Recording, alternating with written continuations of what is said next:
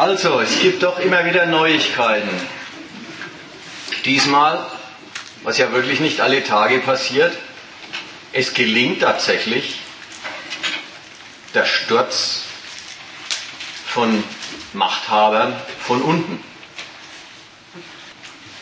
Ägypten, Tunesien, ich behandle sie übrigens beide jetzt gleich. Was uns daran interessiert, ist auch identisch in den beiden Ländern. Das eine ist halt viel größer und viel wichtiger. Das andere ist mehr letztlich bloß so ein Urlaubsressort. Aber das ist egal, die taugen uns beide fürs Gleiche. Also es gibt einen Umsturz von unten, der wirklich gelingt und der definitiv nicht bestellt war. Es ist ja ein großer Unterschied zu den osteuropäischen Revolutionen, der orangenen Revolution in der Ukraine und in äh, Georgien und in, wie heißt es da hinten? Äh, Kir na. Kirgisistan. Was, was Kirgisistan? Okay. Ja. Also egal, also da gab es eine ganze Menge, die dann vom Westen sehr begrüßt worden sind und wo man jetzt in der Zeitung lesen kann, alles vom CIA organisiert, alles hingedreht. Da gab es die Spin-Doktors und da gab es die importierten Faxgeräte und Druckmaschinen, mit denen die Opposition ausstaffiert worden ist und so weiter und so weiter. Diese Umstürze in Nordafrika sind, defini sind definitiv nicht bestellt gewesen.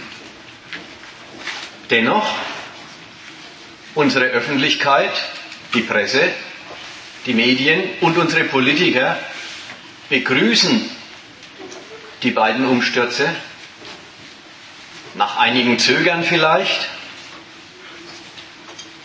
dann aber, aber doch ganz herzlich und adoptieren sie gleich. Adoptieren den Umsturz meine ich, sie nehmen ihn gleich als, diese Leute haben gehandelt, diese Ägypter, übrigens jetzt Hut ab, man hielt sie immer für träge und für doof, Hut ab, die sind reifer, als man gedacht hat, als man gedacht hatte, Sie handeln in unserem Geist und aus unserem Geist. Sie sind eigentlich wahre Demokraten. Ja, man bezieht sich dabei auf Parolen der, des Umsturzes, die ja tatsächlich beim Westen entlehnt sind. Eine Parole nieder mit dem Diktator, weg mit dem Ausnahmezustand, Freiheit, Wahlen, Zulassung von Parteien, ja, da kommen die westlichen Regierungsleute und Presseleute und sagen, ja, das, das ist doch, wofür wir stehen. Und dann noch der Umstand, dass hier eine Facebook-Generation sich zum Demonstrieren zusammengetrommelt hat, mit Internetmitteln, verbirgt schon gleich, das sind junge Leute, wie sie bei uns sind. Der Vortrag soll jetzt Folgendes klären. Ob diese Adoption zu Recht passiert. Das heißt, ob dieser Umsturz, dieses Lob, die haben aus dem Geist der Demokratie gehandelt, ob der Umsturz dieses Lob wirklich verdient. Zweitens aber auch umgekehrt, was dieses Lob was diese Adoption, die da vonstatten geht, für diesen Umsturz dort und für die aufrührerische Bevölkerung, was, die, was das für die eigentlich heißt. Also es geht darum zu prüfen, ob die Auskunft, ja, man hält sich an diese drei, vier Parolen und sagt, das ist die Forderung nach Demokratie. Demokratie, die wollen, dass so regiert wird wie bei uns hier, die sind unsere Leute. Ob das stimmt, das soll durchgenommen werden. Nehmen wir es mal so. Jetzt geht's los mit der Prüfung, was war da eigentlich los dort? Der erste Punkt, was liegt für eine politische und ökonomische Verfassung eines Landes vor? Wenn in dem Land gegen Korruption und Unterdrückung ein Aufstand passiert. Übrigens, eins ist völlig klar. Das könnte bei uns nicht passieren. Es könnte Demonstrationen wegen Hartz IV geben, dass das zu niedrig ist. Oder gegen die Banken oder gegen die politische Hilfe für die Banken. Aber gegen Korruption, das gibt es bei uns nicht. Also insofern, es ist schon klar, eigentlich liegen andere Verhältnisse als bei uns vor, wenn gegen Korruption demonstriert wird. Gegen Korruption, da geht man bei uns zum Richter und da ist die Sache erledigt, wenn man es beweisen kann. Also diese Parolen gegen die Diktatur, Mubarak muss weg, das ist eigentlich die einzige Geschichte, über die sich die Demonstranten so richtig einig waren, Mubarak muss weg. Seine Korruption und seine Unterdrückung der Bevölkerung, das ist das Übel. Schaut man sich an, was an Stoff für die Unzufriedenheit, die sich da rührt, so kursiert. Und es gibt's alles, steht alles in den Zeitungen immer wieder mal hier und dort zu finden. Dann ist an der einen Stelle mal die Rede davon, dass der Brotpreis steigt und die Löhne stagnieren und die Leute sich das Brot nicht mehr kaufen können.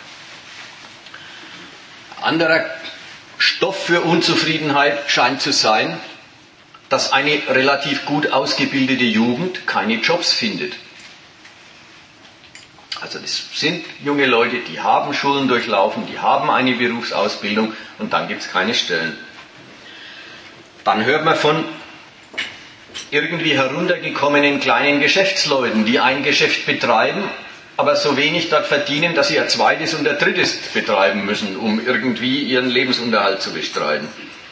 Dann hört man von niedergeschlagenen Streiks in der Textilindustrie, wo Leute eben für höhere Löhne gestreikt haben und dann ist das Militär oder die Polizei aufmarschiert und hat sie zusammengehauen. Kurzum, die erste Feststellung ist, eins ist in Ägypten nicht so viel anders als hier. All diese Stoffe für Unzufriedenheit zeugen vor allem erstmal von einem. Dort herrscht auch Kapitalismus. Dort ist auch eine Wirtschaftsweise, in der alles übers Geld läuft, in der man seinen Lebensunterhalt nur bestreiten kann, wenn man genug davon hat, in dem man alles kaufen kann, aber eben auch alles kaufen muss und in der sehr viele Leute nicht kaufen können. Jedenfalls nicht genug. Ist auch ein Land, in dem es reiche Leute gibt, die denen was gehört, die andere für sich arbeiten lassen können, sei es die Besitzer von diesen Ferienanlagen, sei es die Besitzer von den Textilindustrien, sei es die Mercedes-Niederlassung, die VW-Niederlassung in Kairo, alles das Zeug, das ist ein kapitalistisches Land. Und woran gelitten wird, wenn der Brotpreis zu hoch ist, wenn es keine Jobs gibt für Leute, die Jobs brauchen, weil sie sonst eben nichts verdienen können, wenn Leute Erwerbsquellen haben, die aber nichts abwerfen, sodass sie im Job halb verhungern oder darben, dann sind es lauter Gründe für Unzufriedenheit, wie es es eigentlich auch hier gibt. Es herrscht Kapitalismus, das ist mal das eine. Und das ist dann auch der erste Grund für die Ärgernisse. Der zweite Punkt ist jetzt aber, irgendwie herrscht ein besonderer Kapitalismus, wenn das Ganze unter der Rubrik Korruption ins Visier der Protestierenden gerät. Was ist es für eine Art Privatwirtschaft, in der die Leute alle an was stoßen in ihrem Erwerbssinn und ihrem Willen, Geld zu verdienen, damit sie es ausgeben können, wenn sie alle an was stoßen, was sie als Korruption bezeichnen.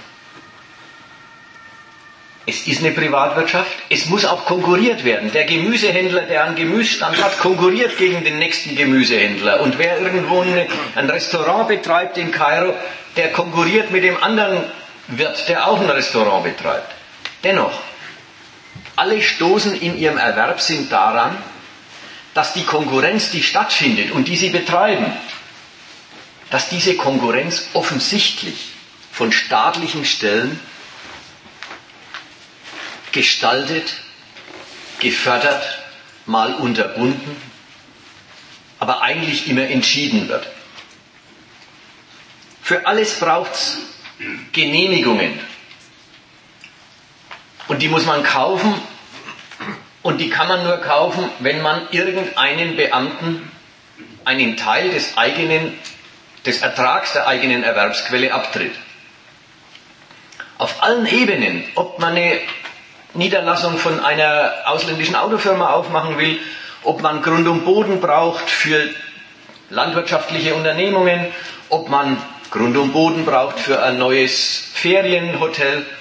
Ganz egal, immer braucht man auf allen Ebenen und übrigens der kleinste Gewerbetreibende. Alle brauchen sie Genehmigungen und für die müssen sie Beamte schmieren, damit sie sie kriegen. Der Auslöser der tunesischen Revolution war, dass ein Mensch einen Gemüsekarren äh, gehabt hat und damit Gemüse verkaufen wollte. Und er hat die Genehmigung nicht gekriegt von dem zuständigen Beamten, weil der die Genehmigung schon an andere verkauft hat, die sie auch gewollt haben und die ihm halt Geld dafür gegeben haben. Das ist ein Staat, in dem die Regierung eigentlich die ganze Wirtschaft in der Hand behält. Es ist alles ein Zuteilungswesen. Es wird genehmigt, ob man Geschäfte machen darf und wer es darf. Und bei jedem Geschäft, das dann stattfindet, hat der Genehmigende die Finger drin,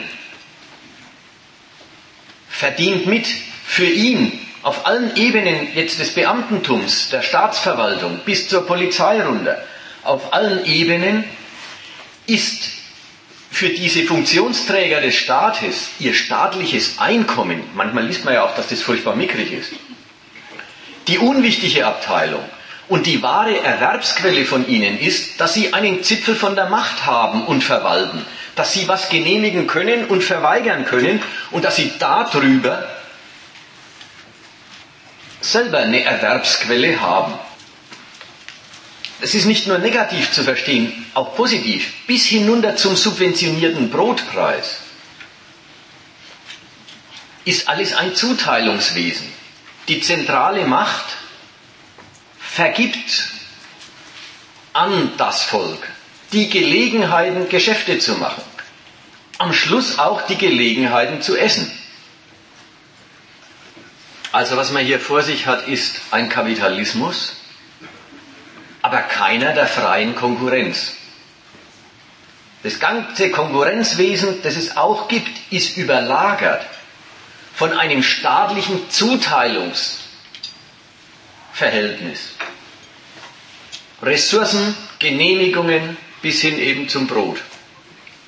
Staatliches Zuteilungsverhältnis, wo die Obrigkeit das ganze Geschäftsleben durch ihre Mittel in Gang setzt, befördert, dann aber auch lenkt und wo der Staat sich daran ernährt, dass er auf allen Ebenen der Funktionsträger immer bei, jedem, bei jeder Genehmigung zulangt. Innerhalb der genehmigenden Instanzen ist dasselbe Verhältnis noch einmal. Der jeweils Höhere hat er Recht, dass er an den Geschäften des Untergebenen beteiligt wird. Und umgekehrt sorgen die jeweils Höheren dafür, dass ihre Kommandos befolgt werden, dadurch, dass sie den unter, ihnen Unterstellten einen Gefallen tun oder was genehmigen. So ist es tatsächlich so, dass es da eine Hierarchie, eine Hierarchie des, ja, des sich gefällig machens ist. An deren Spitze der Chef von Staat und Militär steht, Mubarak.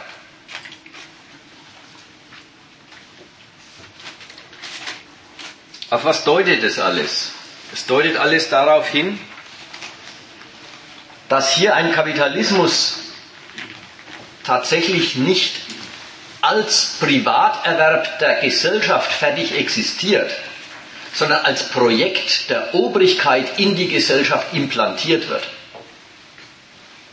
Dass da eine, eine Staatsmacht ihre Ressourcen zusammennimmt und dort Geschäft initiiert, wo sie meint, da sind die Ressourcen gut reingesteckt. Und dort Geschäft unterbindet und vor allen Dingen auch Konkurrenz unterbindet, die diese Geschäfte gar nicht vertragen würden. Da, da merkt man, es ist ein Kapitalismus, der geht von einem Defizit aus. Die Obrigkeit entwickelt ihre kapitalistische Wirtschaft.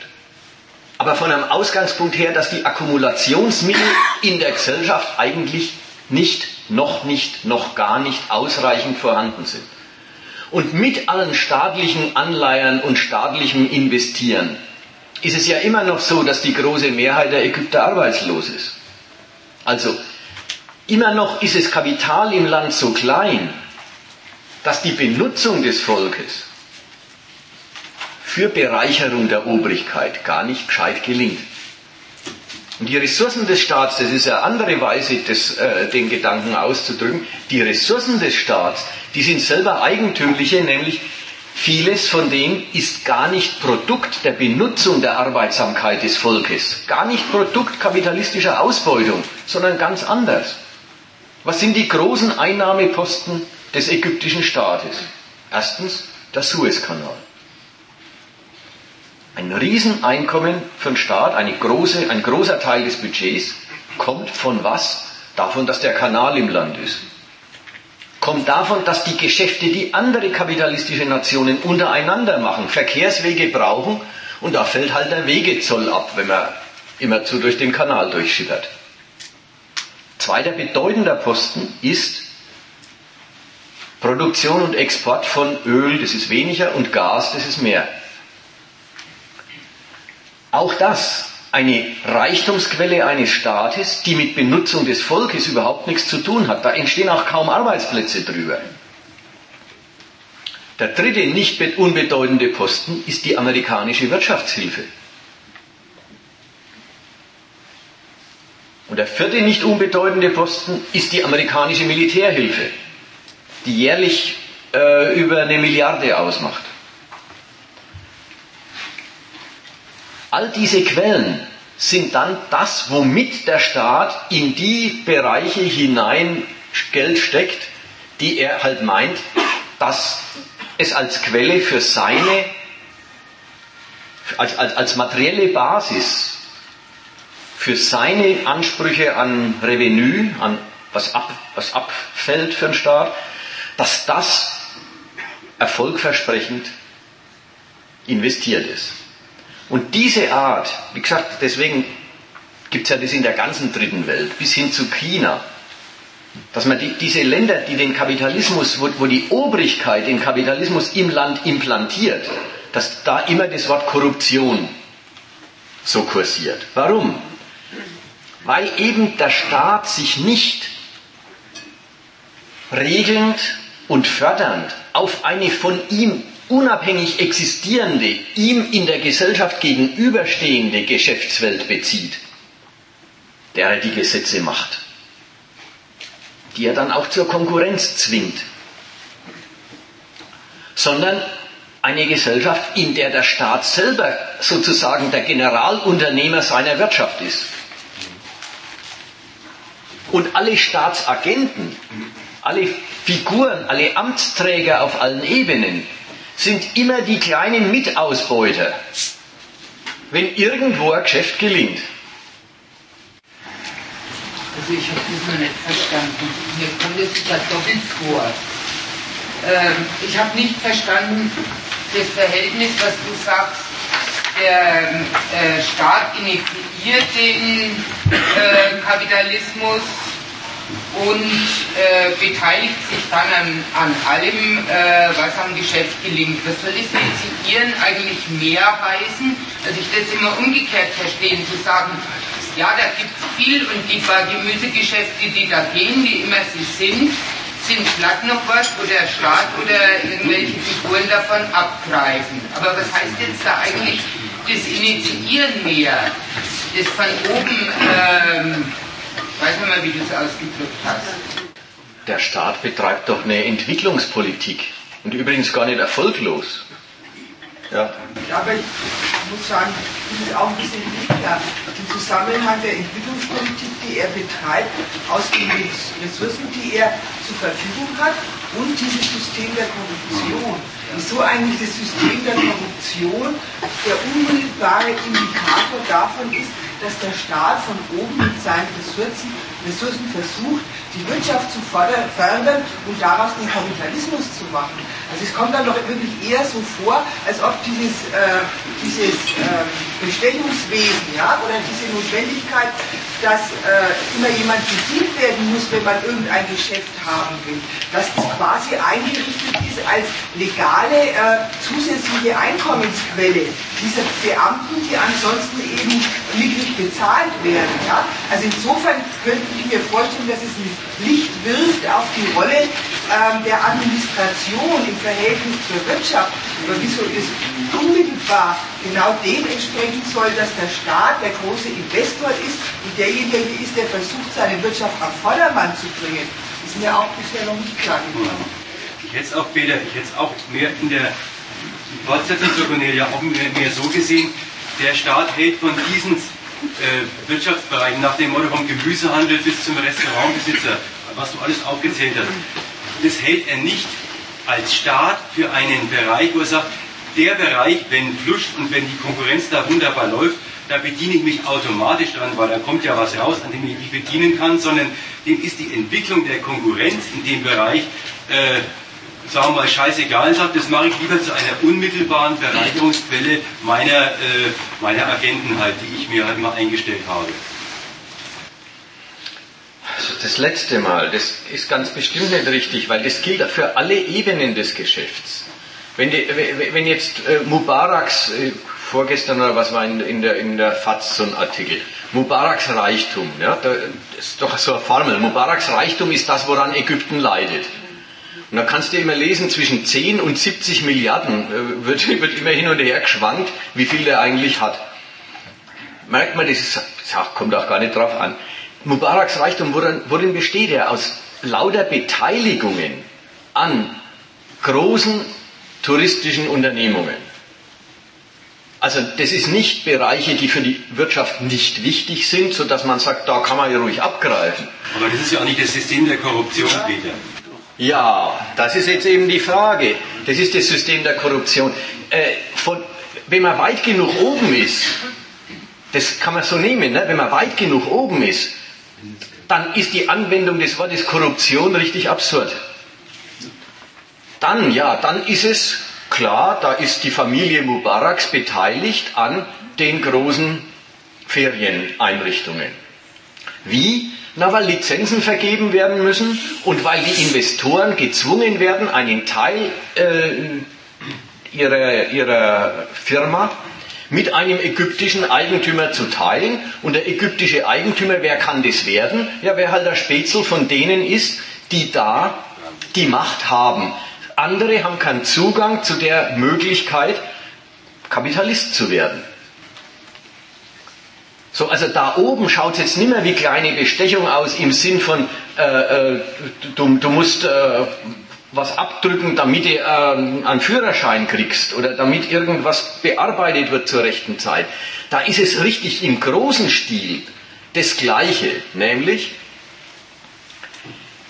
Vertreter der Staatsmacht oder eben Leute, die Verbindungen zu denen haben, die die Macht haben die haben dadurch Zugang zu kapitalistischen Erwerbsquellen und können Kapitalist werden, was sie an und für sich und vorweg nicht sind. So, das ist ein Element von, wenn bei Kapitalimport in das Land wird verlangt, wie in China so ähnlich, ja, dass der Investor einen Teil seines, äh, seines Betriebs mit einem Einheimischen teilt und der Einheimische ist halt einer von diesen Günstlingen des Systems. Ein anderer Fall ist die Armee dort. Die Armee ist, liest man in den Zeitungen, ist selber ein großer Unternehmer. Wie? Ja, sie hat Fonds, sie hat Geld durch diese Militärhilfe. Sie ist ein, sie hat Mittel. Sie kriegt das Angebot, Armee, zieh Geschäfte auf. Und die zieht dann auch irgendwas auf. Ich weiß nicht was, Flughäfen oder irgendwas. Auch wieder Tourismus, na ist ja egal, ja. Also die zieht was auf. Und wer ist dann der Kapitalist in dem Laden? Na, irgendein Militär, der, der in seiner militärischen Position in der Hierarchie dort das Recht hat, diese, diesen Vorteil sich zu sichern. So, und ich meine erstmal, das ist das System, das von oben runter geht, bis es dann unten bei den ganz kleinen Beamten landet, die sich für das Ausstellen von irgendeinem Papier äh, bezahlen lassen. Wir kommen ja nochmal gleich zurück, ja. Darauf wollte ich ja ansprechen. Ist es dann nicht anders als nur eine Beschreibung nach Engels, ähm, der Staat ist der ideale Gesamtkapitalist, nur dass es halt nicht so frei läuft wie bei uns jetzt im Westen, oder wie, oder wie willst du das ausdrücken, Ralf? Weil letztendlich, ich weiß nicht, Mubarak gehört ja der, der ganze Reichtum nicht halt in dem Sinne. Also es gibt ja schon Kapitalisten in dem ja. Der ist ja nicht der Gesamtbesitzer. Ja. Das Verhältnis vom ideellen Gesamtkapitalist zum tatsächlichen einzelnen Kapitalist, das ist dort anders eingerichtet.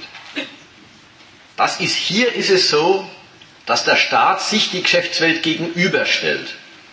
Und der Staats, der Träger der Staatsmacht, gesetzlich verpflichtet ist, das sind die übrigens auch irgendwie, gesetzlich verpflichtet ist, ohne einen eigenen Vorteil Geschäftsgenehmigungen zu erteilen und zu verweigern, je nach der staatlichen Rechnungsweise, was für die Gesamtwirtschaft am besten ist.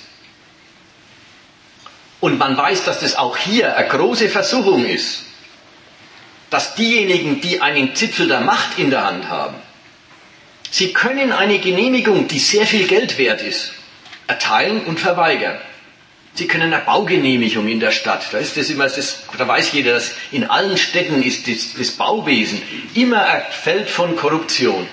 Sie, die, die, die einen Zipfel der Macht haben, können mit politischer Macht Geschäfte ermöglichen und verweigern. Also ist die politische Macht selber Geld wert. Und da ist eine hohe Moral verlangt und eine hohe Bezahlung der Beamten. Dass die Moral nicht so gefordert wird. Dass sie nicht tun, was alle ägyptischen, Staat, äh, äh, ägyptischen Amtsträger tun. Nämlich die Genehmigung danach erteilen, wofür sie am meisten rausspringt. So, und jetzt Ägypten, das war jetzt das Argument, da, da ist es ein ganzes System. Das ganze System beruht dort drauf dass von oben nach unten die Staatsdiener das Recht haben, sich zu beteiligen an den Erfolgen, die sie durch ihre Genehmigungen oder durch ihre Finanzierungswege, die sie eröffnen können, an den Erfolgen, die sie Privaten ermöglichen, dass sie sich daran beteiligen dürfen. Das ist das System dort. Und auf, dieses, auf diese Weise kommt in Ägypten auch eine ganze Menge Geschäftsleben zustande. So, jetzt war meine Frage, warum, warum ist es da so? Da war jetzt die Antwort, weil die gar nicht, weil die gar nicht auf eine fertige kapitalistische Gesellschaft mit jeder Menge Privatvermögen blicken, die Staatstypen dort. Die haben nicht sich gegenüber lauter potente Privatleute, die von sich aus investieren und die Mittel dafür haben sondern die entwickeln eine Ökonomie. Das heißt auch wirklich das Moment, der Staat schafft Kapitalisten. Es ist immer so, wenn der Staat Kapitalisten schafft, na wer wird's denn dann wohl? Entweder ein Staatsagent oder ein Freund von ihm. Wie soll denn das sonst gehen? Das ist auch in China so. Wer wird denn dort Kapitalist? Na, die Parteifunktionäre werden die Kapitalisten. Es kann ja auch gar nicht anders sein. Wo nimmt man sie denn sonst her? Oder soll man sagen, das ganze Volk soll antreten und man zählt ab, jeder 17. soll Kapitalist werden?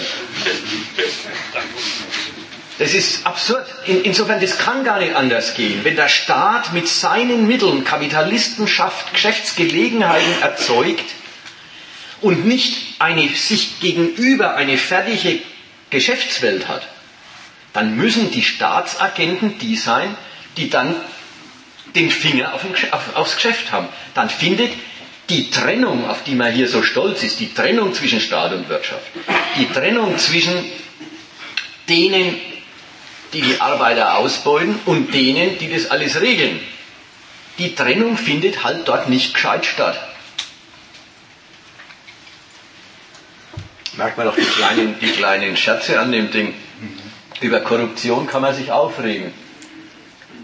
Wenn der, wenn der Mubarak als Staatschef während seiner 30 Amtsjahre ein paar Milliarden auf die Seite bringt, dann ist es Unrecht. Wenn es Privatleute in Deutschland tun, ist es in Ordnung. Nein, das ist gar kein Delikt. Wenn es Privatleute in, ihrem, in, in der Betätigung ihres Geschäfts tun, sagenhafte Reichtum der Albrecht-Brüder, also der Aldi-Leute, ist es empörend? Nee. Mubaraks Reichtum ist empörend. Auch die Umkehrung. Arbeitslose, Arbeitslose, die nichts haben. Ist das empörend? Na, wenn es ein Ergebnis der Konkurrenz ist, nicht.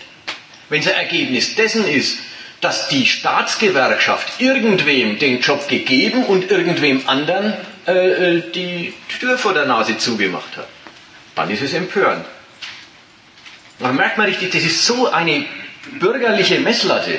Es geht gar nicht um Armut und Reichtum. Es geht gar nicht darum, ob es den Leuten gut geht oder nicht gut geht. Es geht um die ganz eigentümliche Geschichte, ist die Armut und der Reichtum nach kapitalistischen Konkurrenzgesichtspunkten sauber zustande gekommen. Und noch so ein, so ein anderes Eck von dem, äh, von dem Ägyptenfall. Von der Korruption von oben her fällt es einem so vielleicht nicht auf, dass kapitalistische Gesellschaften, die in der ersten Akkumulation begriffen sind, also wo noch gar kein ausreichender Privatreichtum vorhanden ist, die vertragen freie Konkurrenz nicht. Ja, nach außen kennt man das. Die müssen Protektionismus machen, die müssen ihre inneren Wirtschaften abschotten, damit sie mit den geringeren Kapitalvorschüssen, mit der schlechteren Produktivität überhaupt als nationale Wirtschaft funktionieren können aber auch nach der Seite der Ausbeutung der Arbeiter. Ägypten hat eine bedeutende Textilindustrie. Und dort schießen sich Streiks immer zusammen. Natürlich, weil die Interessen derer, die die Arbeiter benutzen und die Gewinne, die die äh, beanspruchen, weil die nicht leiden sollen. Aber das hat auch die Seite ein Land wie Ägypten konkurriert mit der Billigkeit des Lohns.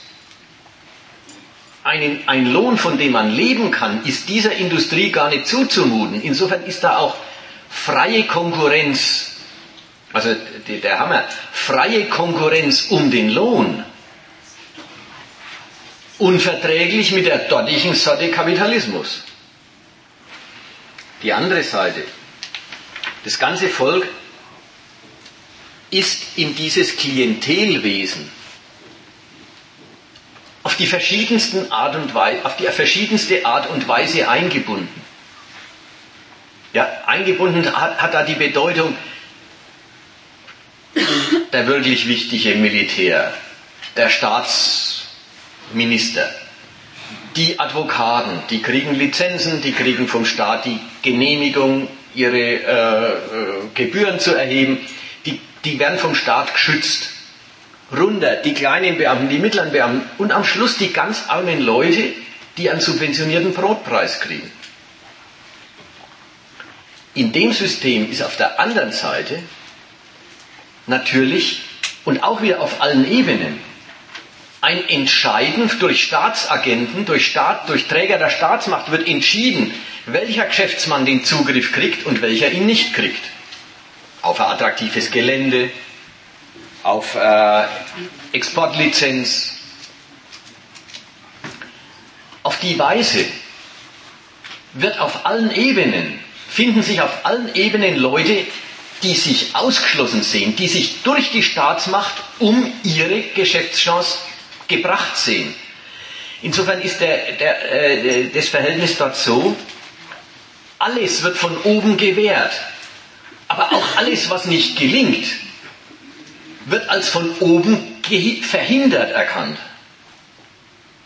Jeder, der an irgendwas stößt, bei uns stößt man an den Konkurrenten und dann hat man verloren, wenn man schlechter ist als der Konkurrent. Jeder, der an irgendwas stößt, stößt dort an die Staatsmacht, die ihm was verweigert. Insofern gehört zu dem ganzen System auf der einen Seite das, das ganz allgemeine Zuteilen, aber genauso das allgemeine Verweigern. Und alle Unzufriedenheit, die es gibt, richtet sich genau logischerweise wieder gegen diese Hierarchie des Zuteilens und immer an der Spitze den Chef. Deswegen gehört zu dieser Sorte Patronagesystem immer die Unterdrückung, die Unzufriedenheit, die sich rührt. Die kriegt keine Opposition, keine genehmigte Opposition, die im Parlament äh, das Gegenteil vertreten darf. Weil die ja an und für sich unverträglich ist mit, dem ganzen, mit der ganzen Hierarchie des Zuteilens. Sie sieht sich nicht, wer sich da nicht bedient sieht, ist Staatsfeind. Und so findet es auch statt. Also das ganze Zuteilungs- und Patronagesystem schließt gleichzeitig eine permanente politische Unterdrückung von Alternativen ein. Also Gefängnisse, Foltergefängnisse, Verbote von äh, von abweichenden Parteien, Verbote von Gewerkschaften. Das gehört da richtig dazu, weil der Staat genehmigt alles, der teilt alles zu und was er verweigert, hat, haben sich die Leute bieten zu lassen und wer sich das nicht bieten lässt, stellt gleich immer alles in Frage. Insofern, das wollte ich jetzt ein bisschen, äh, das war jetzt der Zweck der Überlegung. Insofern haben die Demonstranten, wenn sie Korruption rufen, viel mehr gegen sich als einen schlechten Amtsträger. Jetzt kommen wir auf die zweite e- Ecke. Die erste Ecke war, der Ruf nach Korruption verrät was über das Land, wie das funktioniert.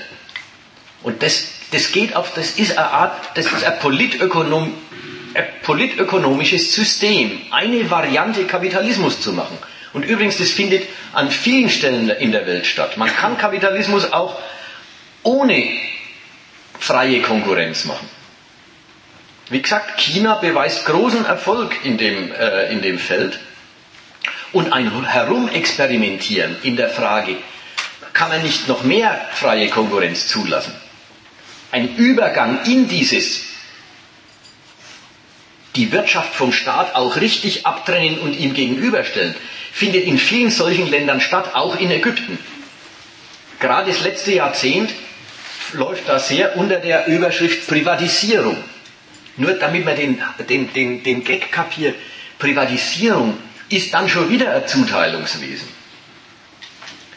Also erstmal hat Privatisierung den Charakter, der Staat gibt Staatsbetriebe, die er als Staat aufgezogen hat. So ein bisschen kommen die ja auch von so realsozialistischen äh, Kopien her. Unter dem Nasser haben sie Staatsbetriebe aufgezogen, staatliche große Landwirtschaftsgeschichten, eben auch Industrie aufgezogen, dann sind es Staatsbetriebe. Jetzt werden sie privatisiert. Privatisieren hat schon die Bedeutung, es ist nicht mehr der Staat der allgemeine Unternehmer. Aber wie läuft eine Privatisierung? Der Staat gibt Produktionsmittel aus der Hand und es ist furchtbar entscheidend, Wer kriegt sie? Und wer kriegt sie? Naja, wieder die systemnahen, wieder die Spätzels der Mächtigen. Sogar wenn jetzt äh, europäisches Auslandskapital attrahiert wird, und es wird attrahiert, auch da findet einiges statt, die haben viele Jahre hohes Wachstum, Wachstum gehabt. Wenn es stattfindet, dann ist es immer noch wieder das, Dann, dann findet, kommt Privatkapital ins Land, das wird nicht vom Staat gestiftet, das stimmt schon.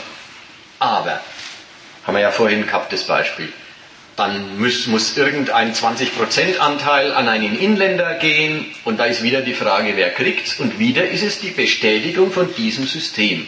Also eine ganze Weise, wie ein kapitalistisches Land funktioniert, haben die Leute da gegen sich. Ja, bei, der, äh, bei der Privatisierung muss es doch so sein, dass derjenige dann die, das Land den Zuschlag oder die Fabrik kriegt, der zum Beispiel zahlt. Und das wird als Schmieren äh, der Staatsbeamten beurteilt.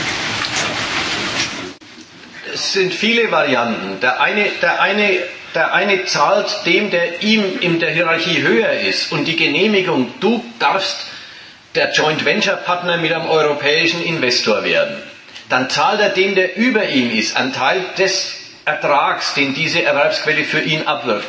Er selber wird Joint Venture Partner, indem er auch Kapital einbringt. Er besitzt es aber gar nicht. Dann braucht er einen Kredit.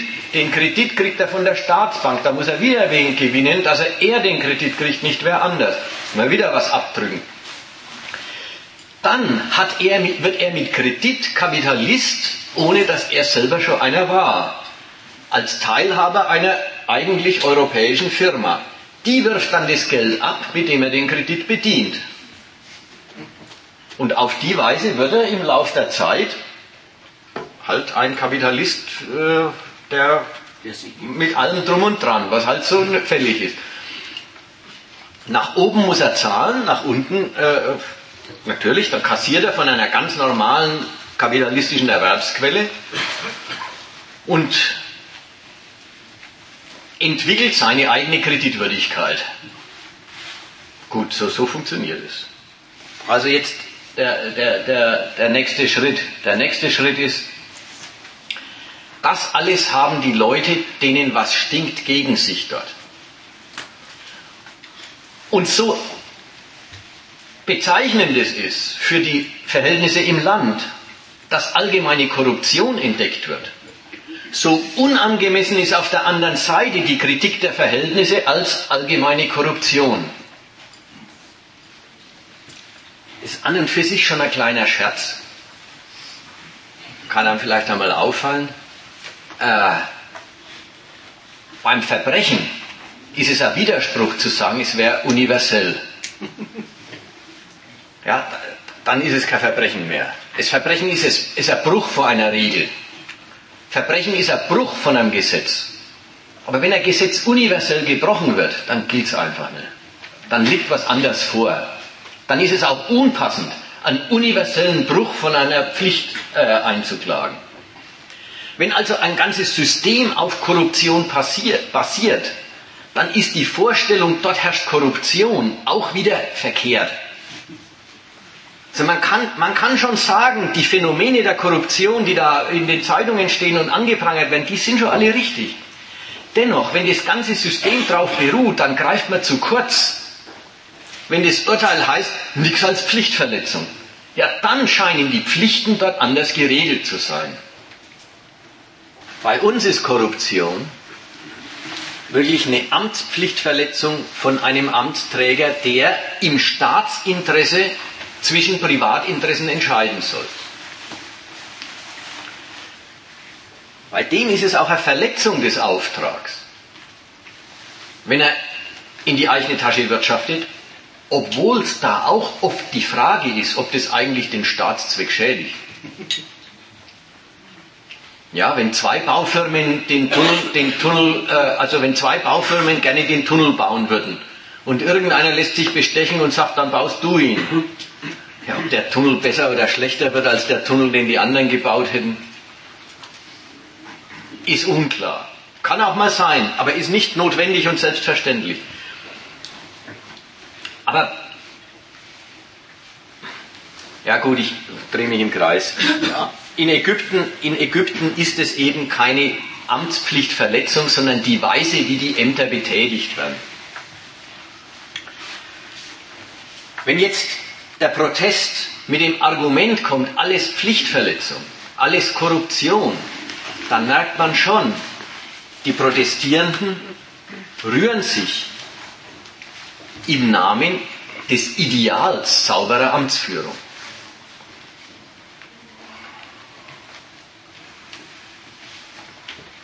Der Umsturz ist nicht nur objektiv, er ist auch subjektiv, keine Revolution.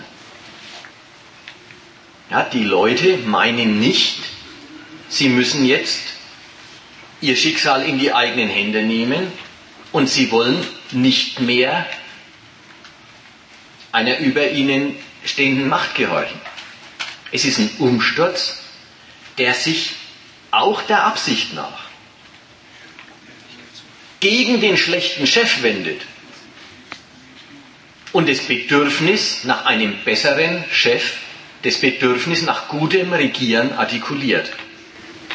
Aber so eindeutig, das ist auch nicht. Ja? Das, da gibt es Menschen, die auch viel radikaler denken als äh, wir da.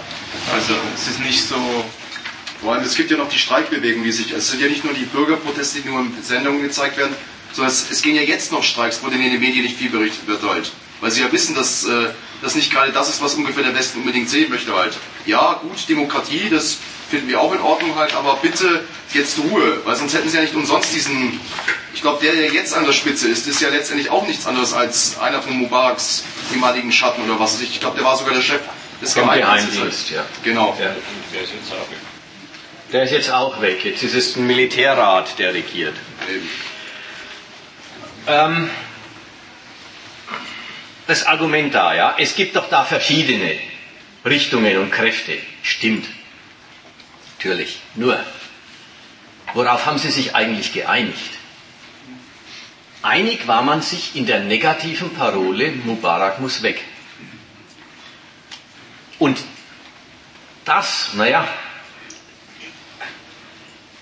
wie gesagt, der, der, der, ganze, die, die ganze, der ganze Aufstand hat eigentlich die, hat die Logik und auch die, den Verlauf, dass er einen, einen Machtwechsel mit dem Ziel einer besseren Obrigkeit verfolgt.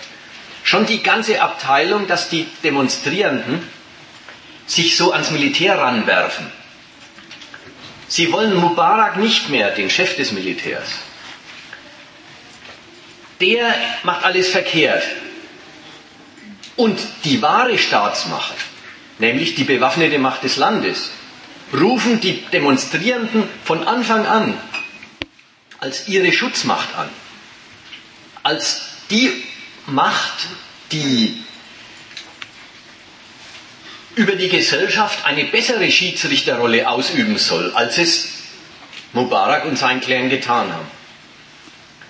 Also es ist ja schon, es, auch das ist klar, ein Umsturz, der den Gehalt hat, wir stellen uns vor die Panzer und vertrauen darauf, dass die nicht schießen, ist in Wahrheit ein Appell an die Träger der wirklichen Macht im Land, ans Militär.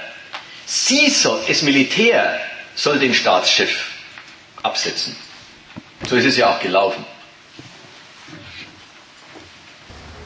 Niemand sagt, dass es eine Revolution ist da. Ja, ist auch okay. Für eine Revolution braucht man lange Jahre von Radikalisierung. Und Ja.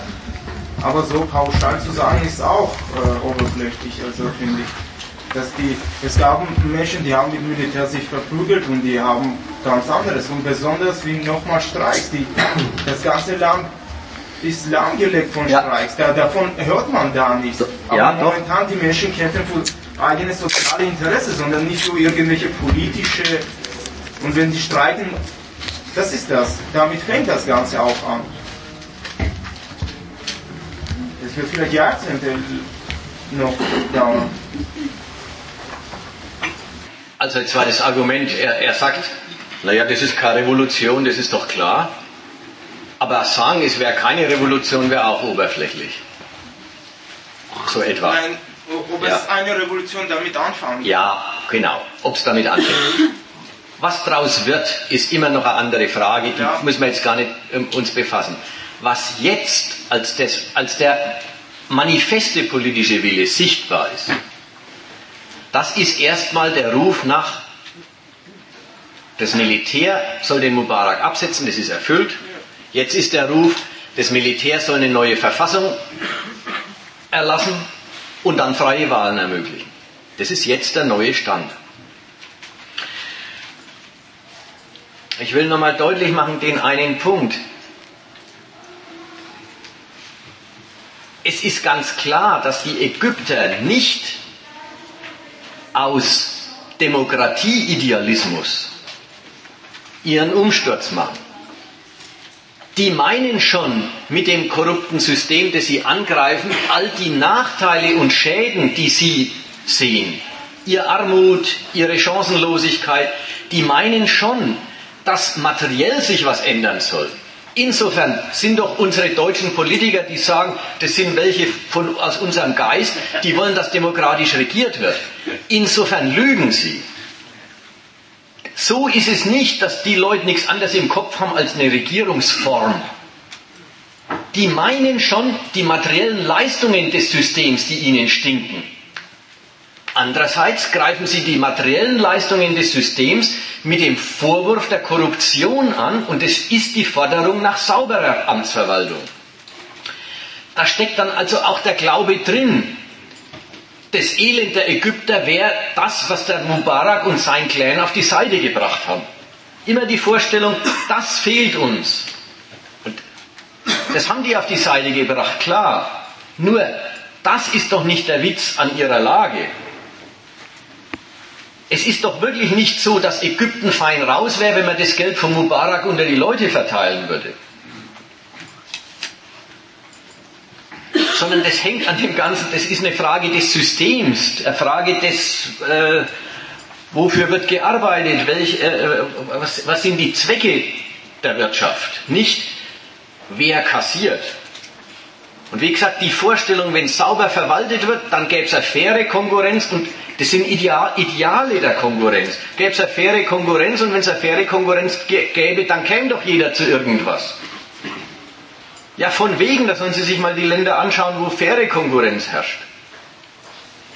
Also in dem Sinn ist es eine Schwäche des Protests, dass er sich, obwohl es ihm nicht bloß um den Formalismus einer anderen Weise der Herrschaftsbestellung, wie unsere Sozialkundelehrer sagen würden, obwohl es ihm nicht um den Idealismus einer anderen Weise der Herrschaftsbestellung geht, sondern um schon um was Materielles. Es ist eine Schwäche des Protests, dass er seinen Ärger mit Parolen sauberen Regierens ausdrückt, die, die sie sich, die die protestieren, sich tatsächlich äh, bei den Demokratien äh, abgeholt haben im Norden.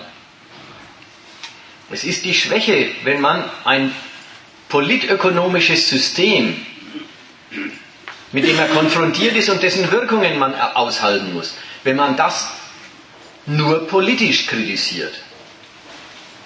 Wenn man gar nicht den ökonomischen Grund dieser Art Politik wissen will, sondern wenn man auf der Ebene der Politik die Heilung sucht, bessere, andere Staatsverwaltung, dann ist man eben ignorant dagegen, dass es für die Staatsverwaltung, die es gibt, ja mehr Gründe gibt als bloß die Raffgier des Chefs und seine Verantwortungslosigkeit. Die Folgen, die das hat, habe ich jetzt gerade schon angedeutet. Der Protest appelliert ans Militär. Es soll die Sache neu und besser organisieren. Und das Militär lässt sich diesen Antrag auch gefallen. Das Militär sagt, okay, dann organisieren wir die Sache neu und anders. Erstmal ergreifen wir die Macht. Ja, manche Zeitungen haben geschrieben, jetzt ist Ägypten Militärdiktatur so, weiß ich nicht, Freitag letzter Woche oder so, wie halt Mubarak abgetreten ist. Ganz lustig, der, der hat so eine deutsche Zeitung hat einmal den Standpunkt der Legitimität, also der, der legalen Machtübergabe und sagt, bisher hat es einen Präsidenten gegeben und das ganze System war, schlecht wie es sein mag, immerhin legitim, nämlich die Staatsorgane haben einander gehorcht. Jetzt hat das Militär eigentlich einen Putsch gemacht. Gut, Putsch. Militär hat, ist an der Macht. Das Militär ist an der Macht und hat natürlich den Zweck, die Verhältnisse neu zu ordnen. Und was ist dabei der Standpunkt des Militärs? Unverkennbar. Ordnung. Es soll nichts durcheinander kommen. Es soll nichts durcheinander kommen von dem, wie Ägypten funktioniert. Außenpolitisch nicht und innenpolitisch nicht. Außenpolitisch haben Sie schon erstmal gleich gesagt, wir respektieren alle Verträge, einschließlich des Vertrags mit Israel. Das war die wichtige eine Botschaft an den ganzen Rest der Welt. Und nach innen sagt das Militär, so Demonstranten, jetzt habt ihr doch erreicht, was ihr wolltet, jetzt geht mal wieder heim. Und vor allen Dingen hört auf mit den Streiks. Ja, das mit den Streiks ist, ist jetzt noch wichtig die, die, die Facebook-Demonstranten und alle die, die da so Volkseinheit im Demonstrieren äh, praktiziert haben, für die sind die Streiks wirklich sowas wie ein, quasi wie Trittbrettfahrerschaft auf ihrem, auf ihrem Umsturz. Auf der anderen Seite ist ja, also richtig mit, das, das ist nicht das, was man gemeint hat. Auf der anderen Seite ist ganz klar, es haben ja von Anfang an die Ganzarmen und die Textilarbeiter und so weiter auch schon immer mitgemacht. Und für alle heißt es, alles, was bisher nicht erlaubt war, rührt sich jetzt. Und was bisher nicht erlaubt war, war halt auch die Forderung nach Lohnerhöhung. Also rührt sich auch die, aber da gibt es jetzt schon ganz eindeutig von äh, den Militärs den Standpunkt, streikt nicht, macht das Land nicht kaputt. Jetzt gibt schon Sorgen, dass die ägyptische Wirtschaft total abstürzen könnte, wenn nicht schnell wieder Ruhe und Ordnung eintritt und alle an die Arbeit gehen und die Touristen wiederkommen. Also Klassenkampf, Kampf um die Besserstellung der Armen ist jedenfalls nichts, äh, ist nicht das, was in dem legitimen Umsturz, der jetzt Anerkennung gefunden hat, eingeschlossen wäre. Also geht es jetzt dran, eine neue Verfassung zu konstruieren und da ist völlig klar, was jetzt die Aufgabe des Militärs ist und wie Sie jetzt auch sehen. Man muss neue Regeln der Zulassung von politischen Parteien erfinden, erlassen, die sicherstellen, dass die Falschen keine Chance haben. Demokratie von, vom Militär her ist eindeutig, und das ist sie auch wirklich, eine Methode, dem Volkswillen einen Weg der, einen Weg der Artikulation zu eröffnen, der es Volk einbindet, aber nichts kaputt machen kann. Jetzt schauen wir nochmal nach außen. Die Aufständischen haben nämlich nicht nur nach innen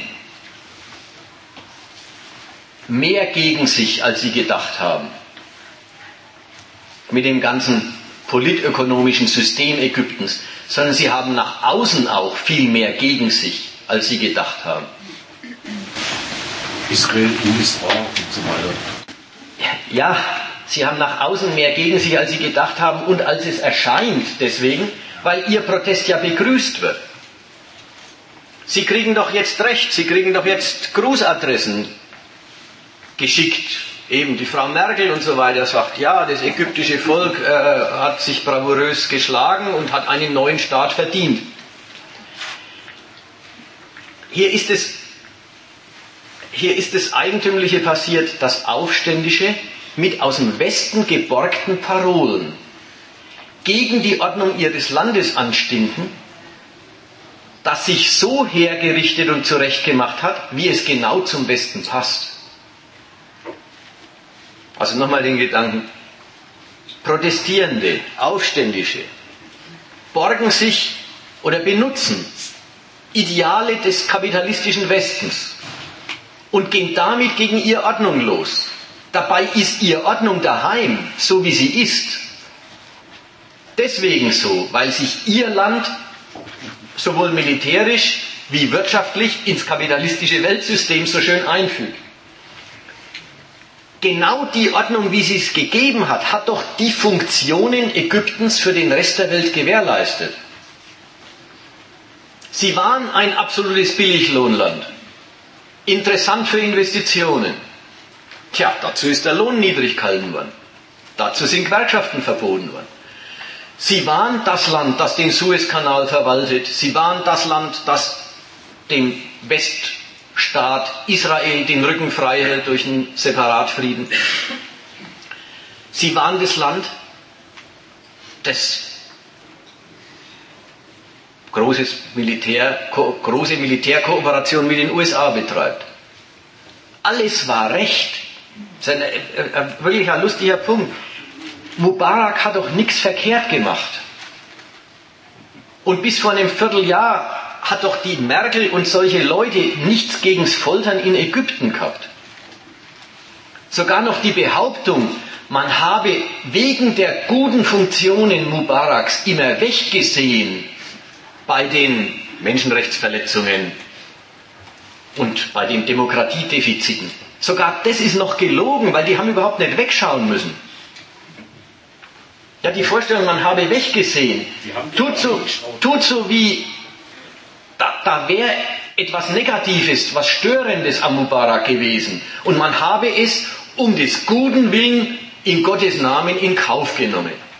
Aber die ganze Tonart in Kauf genommen ist noch eine Übertreibung im Rückblick. Die hatten nichts in Kauf zu nehmen gehabt. Das war ihnen einfach recht. Er hat alle Funktionen erfüllt. Ägypten, auch Tunesien, die waren so hergerichtet, wie sie unsere großen westlichen Mächte brauchen. Weltpolitisch und wirtschaftlich. Dennoch, nach einigem Zögern lässt man Mubarak fallen. Der Freund von gestern und alle Fernsehkanäle haben das ja, haben das ja ausgiebig genossen, immer dieses Schulterklopfen und, und Umarmen mit schlechterdings jeden Großen aus dem Westen. Ja, unser Außenminister, der Sarkozy, die Merkel, äh, äh, Obama, Bush vorher, alle haben den Mubarak umarmt. Nach einigem Zögern lässt man den Freund und Partner fallen und gibt der Demokratiebewegung Recht. Warum? Wirklich, man muss es sagen, das Ding ist so hart, wie es ist. Wenn es die Diktatoren nicht mehr bringen, erinnert man sich daran, dass gegen den Willen des Volkes niemand kann.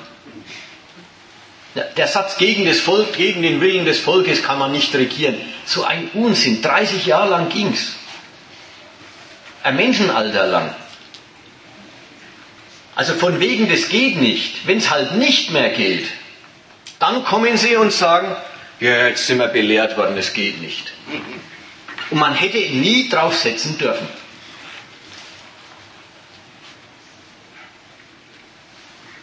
Und jetzt wird das Volk beglückwünscht für seinen Umbruch und es wird ihm gesagt, es habe ein Recht auf Demokratie. Demokratie wäre überhaupt das Gegebene und das Richtige. Es klingt so wie, die Leute kriegen in ihrem Anliegen Recht. Aber nichts wäre verkehrter als zu glauben, die Ägypter würden in ihrem Anliegen jetzt von unseren Politikern Recht kriegen. Die kriegen gesagt, dass ihr Demokratie wollt, ist gut. Und ab jetzt sagen wir euch, was wir damit meinen. Also auch diese, ein, ein wunderbares Missverständnis von zwei Seiten. Die protestierenden Ägypter berufen sich auf die Demokratie, glauben, jetzt haben sie viel Freunde in der Welt und die Welt sagt auch, ja, wir sind jetzt eure Freunde, weil Demokratie ist, ist das Richtige. Und kaum gesagt geht es weiter mit Demokratie ist das Richtige. Was aber heißt das? Man muss darauf aufpassen, dass die Demokratie nicht aus dem Ruder läuft. Jetzt tun unsere Zeitungen und unsere Politiker, jetzt wird sortiert zwischen, das ist der gute Aufstand und das ist sein Missbrauch. Also wenn zum Beispiel die Moslembrüder sich bei einer Wahl aufstellen, dann ist es der Missbrauch des Aufstands. Dann ist es nicht der Teil des Aufstands, dann ist es nicht, das wollen die Ägypter offenbar, sondern dann ist es Missbrauch. Die andere Ecke, wenn sie jetzt mit den Streiks nicht aufhören, dann ist es nicht mehr der gute Aufstand, sondern dann ist es Chaos. Ich lese euch mal vor, wie die, wie die reden. Das war aus der Süddeutschen Zeitung vom 4. Februar. Versinkt der demokratische Aufbruch aber in einem gewalttätigen Chaos, dann ist das Risiko groß, dass der EU die südliche Nachbarschaft politisch und mit unkalkulierbaren Folgen für die Sicherheit und die Wirtschaft im Mittelmeerraum wegbricht. Vor einer zunehmenden Macht islamistischer und fundamentalistischer Kräfte, die einem Ausgleich mit Europa oder mit Israel nicht, die an einem Ausgleich mit Europa oder mit Israel nicht oder nur gering interessiert sind, muss man sich fürchten. Die Versorgung des alten Kontinents mit Öl und Gas oder auch die Pläne für große Solarstromanlagen hängen von Nordafrika ab.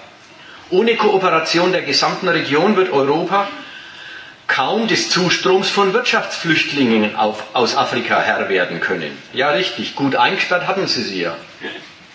Ja, das ist ja auch was, was jetzt entdeckt wird. Der tunesische Staat hat seine Leute prima eingesperrt und jetzt, wo die Grenzen offen sind, landen sie alle in Lampedusa. Jetzt stören sie die Freiheitsgesonnenen Tunesier.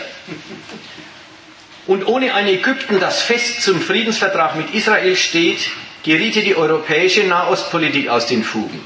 Deshalb ist es wichtig, wer die neuen Leute in Tunis und Kairo sind und wie man sie übers Mittelmeer hinweg an Europa binden kann. Das ist völlig klar. Das ist, da ist ein Umbruch. Das Erste, auf was wir aufpassen müssen, ist, sind die, können wir dafür sorgen, dass die richtigen Leute an die Macht kommen. Da hat ein Volk gesagt, dem einen will es nicht mehr gehorchen. Man fasst sofort auf als, aha, ihr wollt wem anders gehorchen. Und wir sind schon beschäftigt, herauszufinden, wer das sein könnte. Die neuen Leute in Tunis und Kairo, das ist dieses, da muss man wissen, wen, wen man hochkommen lässt und wer, äh, und, wer's, äh, und, und, und wer da so im Angebot ist gegenwärtig die ganzen Proteste, wie, wie dumm die CIA ist. Ja, so Argumente wie, die haben das nicht vorhergesehen. Den, um, den Umsturz, die wussten das vorher gar nicht. Das sind alles, da beklagt man sich, dass man einen Volksaufstand mal nicht selber inszeniert hat. Dass man ihn mal nicht von vornherein im Griff hat, sondern dass man ihn erst in den Griff kriegen muss. Nur mal kurze Anmerkung weil da auch erwähnt worden ist wegen der Moslembruderschaft. Also ist natürlich Quatsch zu sagen, ich meine, wegen der Protestbewegung halt. Ich meine, ich habe gehört, dass in Ägypten die Moslembruderschaft im Grunde nichts anderes als, als eine einzige Teeparty eigentlich. Die haben im Großen Ganzen keinen großen Einfluss auf die Bewegung, jetzt noch nicht halt. Aber wenn wirklich, und das ist ja auch ein Punkt, den man über den Westen sagen muss, wenn die wirklich mal, sag ich mal jetzt, eine revolutionäre Perspektive sich da auftun würde in dem Land, dann würden die wahrscheinlich alles tun, um gerade so eine Bewegung wie die Moslembruderschaft ja zu unterstützen, wie 1979 äh, jetzt die Mujahideen in Afghanistan zum Beispiel halt. Wenn es jetzt nicht mal anders geht und sie ihre. Natürlich wäre denen natürlich ein Herrscher lieber, der richtig nach der Pfeife des Westen tanzt. Aber wenn jetzt am Ende gar nichts mehr geht und äh, naja, jetzt ist übertrieben. Ich meine, das, das, würden wir uns jetzt alle träumen halt, da jetzt Menschen mit roten Fahnen aufmarschieren äh, oder einige Arbeiter ihre Betriebe vergesellschaftet wollen und sowas dass, man schön, dass dann schon der Westen alles tun wird, um zumindest den, Gegenpart zu unterstützen halt. Wenn er auch vielleicht nicht nach ihrer Pfeife tanzen würde halt. Weil die Mujahideen, die sind ja dann irgendwann auch außer Kontrolle geraten, haben dann ihr eigenes Ding durchgezogen mit Afghanistan und Iran und was weiß ich nicht alles halt. Mal nur so als Anmerkung halt. Also die, die Seite, äh, was würden die machen, wenn es Linke gäbe? Wenn, wenn, wenn wirklich eine kommunistische Bewegung dort was zu bedeuten hätte, da kann man sich sicher sein, die würden alles Mögliche machen, unter anderem wahrscheinlich auch die, wie sie eben ursprünglich die Israelis die Hamas gefördert haben oder die Amis die Mujahedin gegen die Linken. Das ist ganz klar. Und wenn die dann die Macht haben und dann wieder nicht parieren, dann sind eben die der neue Feind. Aber gut, so kann das zugehen, aber das ist Spekulation auffällig ist, und das meine ich, ist schon eine äh, äh, Botschaft, die Unbeholfenheit des Protests, das Naive, das oberflächlich Politische zeugt sehr davon, dass eine kommunistische Partei fehlt. Das ist das, dass man, die, dass man, dass man nicht auf der Ebene der schlechten Staatsverwaltung verbleibt, sondern woran liegt es denn, dass so viel Armut herrscht? Woran liegt es denn, dass man keine Lebenschancen hat? Dass man das anders beantworten muss als es liegt an Mubarak, weil er den Staat schlecht verwaltet. Das würde eine kommunistische Partei, da kann sie sonst noch so viel Fehler machen, das würde die schon wissen. Die würde eine andere Art Protest organisieren als die Facebook-Mannschaft. Ja, aber es letztendlich geht es darum, dass nicht jemand jemanden organisiert, sondern die Arbeiter sich selbst organisieren. Da kann eine richtige Perspektive sein. Wo, wo haben die kommunistischen Parteien bis jetzt was erreicht? Also, und die, die Anfang fängt genauso in Streiks für einfache Forderungen. Also, da, egal, das wird von Gewerkschaften organisiert oder von, geht es um spontanen Streit. Also, es ist halt ein Gegensatz. Äh, die kommunistischen Parteien, was haben die schon gemacht und was sollen die machen? Es kommt doch darauf an, dass die Arbeiter sich selber organisieren. Äh, es geht nicht um die Selberorganisation oder Fremdorganisation. Es geht darum, ob dieser die Urteilsbildung zustande kommt. Dieser die Meinung, woran es liegt. Es ist keine Aufgabe. Klassenkampf ist keine Aufklärungsgeschichte. Man muss das mitten, ja, da müssen alle zum Gegenstandpunkt kommen und hören, wie die Welt ist. Naja, jetzt äh, sind wir doch mal zufrieden, sind wir doch mal zufrieden mit diesem Beispiel. In Ägypten liegt ein Aufstand vor, da sind einige hundert Leute dafür gestorben, für diesen Umbruch. Da haben sich Leute richtig aufgestellt, waren total wütend, waren total aktiv und haben sich mit einem verdammt unbegriffenen Ziel aufgestellt. Der Preis dafür, für das verdammt unbegriffene Aufstellen, ist auf der einen Seite eine ganze Reihe von Opfern für die gute Sache sind gebracht worden. Und, da war jetzt die Erläuterung gerade, und was auf den Weg gebracht ist, ist alles andere als die Beseitigung der Ursachen. Naja, das meine ich eben, zeugt davon, dass hier eine Meinungsbildung über woran es eigentlich liegt, dass einem schlecht geht, dass die eben fehlt. Eine Straßenbewegung kann sowieso nicht viel erreichen in dem Sinne von Verhältnisse um, zu ändern. Es kann nur sein, wenn es richtig äh, Arbeiter da sich organisieren und, und äh, Massenstreiks halt, General und sowas. Und Besetzung von Betrieben halt. Besetzung von Betrieben, Besetzung von Produktionsmitteln. Fabrikskomitee. Ja, ihr denkt, euch das, ihr denkt euch das immer so mit, äh, mit dem Formalismus äh, Arbeiter, Arbeiter, Arbeiter und wenn die es machen, dann ist schon richtig. Auch Nein, die machen jeden, jede Menge Blödsinn. Es waren sehr viele Arbeiter auch in Ägypten. Klar. Bei, dem, bei, dem, bei dem Protest Mubarak muss weg dabei gewesen sein. Klar. Das ist keine also Frage. Liegt's, also liegt es nicht daran, ob es Arbeiter sind, sondern es liegt daran, was die Leute meinen, was die Ursachen des Übels sind, mit dem sie konfrontiert sind und was sie deswegen meinen, was an dessen Stelle es muss. Es geht um das um Produktionskräfte, sondern nicht die, die Straße ja, beherrschen. Was heißt Leute? Was heißt die Volksbewegung? Da, da, dann kannst du 89 auch so toll Volksbewegung nennen. Da waren auch Millionen auf der Straße. Was haben die erreicht? Es geht letztendlich darum, dass der Gravitationspunkt liegt an den Betrieben. Das ist die Frage. Und das ist keine Aufklärungsgeschichte, sondern es ist, es ist eine kollektive Erfahrung, wo Arbeiter miteinander kämpfen, für, anfangen zu kämpfen, Schritt für Schritt sich zu radikalisieren, mit Hilfe auch der radikalen Arbeiter, Revolutionärarbeiter, die mittendrin in Streiks und in Bewegung versuchen nach vorne zu tragen, sondern nicht die Veranstaltung der Organisation sagen, komm zu uns, wir klären das alles auf. Außerdem ist schon ein Unterschied zu sagen, fremd oder selbst organisiert, weil gerade wenn man für eine klassenlose und äh, herrscherfreie Gesellschaft kämpft, dann er deswegen muss er von Anfang an Leben selbst organisiert sein. Weil Partei heißt ja logischerweise nichts anderes wieder als in rein, wieder rein in die politische Sphäre zu gehen, wieder an die Staatsmacht, statt die Staatsmacht zu zerschlagen halt. Und da hat er schon recht, das kann ja nur von unten kommen. Weil wenn es wirklich mit Generalstreiks anfängt, wie 1917 in Russland, wo wirklich Fabrikkomitees da waren, dann ist es schon wieder eine ganz andere Situation, als wenn die Leute jetzt nur auf der Straße rumlaufen. Da kann es nur so eine Einpunkt-Volksbewegung sein, wie in Stuttgart 21 zum Beispiel halt. Sind, das kann ja dann nur scheitern halt. Also mir ist es jetzt zu phrasenhaft. Ich habe das irgendwann auch mal satt, dass man immer gesagt kriegt, es muss von unten kommen und nicht von oben. Es muss von den Arbeitern kommen und nicht von sonst wem. Das ist langweilig. Es, ja klar, es hat, sonst. Es hat auch was. Das als für Nicht-Arbeiter es muss immer langweilig sein. Ja, ja. ja. Innerhalb der Gesellschaft Ja, es ist, heißt nicht, dass alle.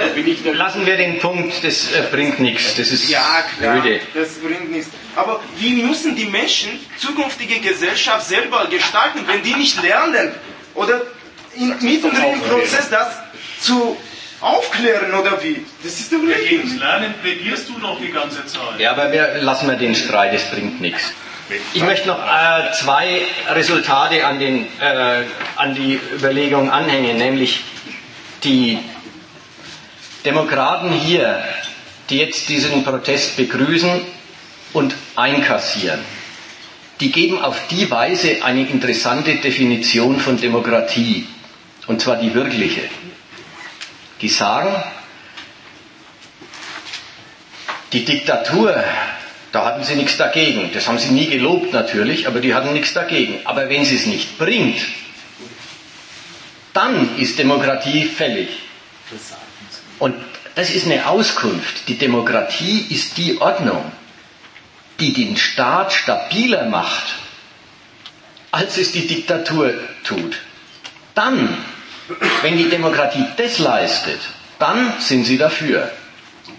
Wenn all die Funktionen, die die Diktatur prima erfüllt hat, wenn die besser erfüllt werden und, noch, und außerdem noch der Widerstand äh, der Bevölkerung vermieden wird, dann ist Demokratie. Demokratie, das ist, das ist wirklich irre. Keine Konzession an, den, an die materiellen Wünsche derer, die da protestieren. Nichts in Sachen Niedriglohn in Ägypten abschaffen oder sowas. Keine Konzession auf der materiellen Ebene. Aber das Recht, ja, frei gewählte Regierung haben, das ist euer gutes Recht. Denn dann ist der Wille der Regierten ins Regieren eingebunden. Demokratie ist die Form der Herrschaft, in der sich die Obrigkeit Handlungsfreiheit dadurch verschafft, dass sie die Regierten einbindet. Und das ist eigentlich die Definition, die jetzt von Norden nach Ägypten hin vermittelt wird. Ja, wir begrüßen euren Wunsch nach Demokratie und wir sagen gleich, was alles erforderlich ist, damit die Demokratie in Ägypten auch funktionieren kann und wir dafür sein können. Alles das, was Mubarak geleistet hat, muss die Demokratie auch leisten. Aber ohne, dass der Widerstand des Volks erregt wird. Und das ist jetzt noch ein, zweiter, noch ein zweiter Schluss, den ich hinhängen wollte, der geht über den modernen Imperialismus. Der ist da richtiges Teil von dem Gedanken, aber noch ein bisschen Eck, Eck drüber raus. Muss ich nochmal daran erinnern und vorstellen, wie einfach die Welt im Kolonialismus gewesen ist. Da haben große Mächte sich andere Teile der Welt erobert, sie als Kolonien in den Machtbereich des Mutterlands eingegliedert und sie als Kolonien zum Nutze des Mutterlands ausgenutzt. In der Regel als Rohstoffquellen. Da war das Mutterland der Zweck, und die Kolonie war das Mittel und ein eigenes Nationalinteresse der Kolonien oder derer, die dort leben, ist nicht zugelassen worden. Die sind mit Militär besetzt worden, die haben einen Gouverneur gekriegt oder einen Vizekönig oder was immer. Jedenfalls, der Wille des Mutterlands hat dort regiert. Ein eigenständiger Zweck der dortigen Gesellschaften, ein eigener Egoismus dieser kolonialisierten Länder ist nicht zugelassen worden. Heute. Länder der Welt werden den westlichen Interessen sowohl nach der Seite der Militärordnung, der Bündnisse, wie nach der Seite des Weltmarkts eingegliedert und unterworfen. Sie werden auch zum Mittel der Mutterländer gemacht. Aber jetzt ist man anspruchsvoller. Jetzt verlangt man, dass diese Unterordnung unter die vorrangigen Interessen der großen Mächte und ihrer Wirtschaftsform, dass diese Unterordnung von den benutzten Ländern als ihr eigenes Nationalinteresse anerkannt und übernommen wird. Und nicht nur von der Regierung, sondern dass diese Regierung den durch die Unterordnung unter die westlichen Vorgaben vorgezeichneten Weg als, eigenen, als Weg der eigenen Nation auch noch verankert im Volk. Dass sie das vermassen. Das ist nämlich eine andere Fassung für, den, für das, was Mubarak nicht hingekriegt hat. Was hat er hingekriegt? Die Dienstbarkeit Ägyptens für den Westen in den drei bis fünf Punkten, die ich jetzt schon dreimal gesagt habe. Vom Suezkanal über Israel bis hin, dass es ein Billiglohnland ist. Das hat er hingekriegt. Er hat auch hingekriegt, dass die politische Klasse dort das als den Weg ihres Landes in dieser Welt akzeptiert und will und ein National, ein ägyptisches Nationalinteresse darauf gründet. Die politische Klasse wäre damit gut gefahren. Ihr war es recht.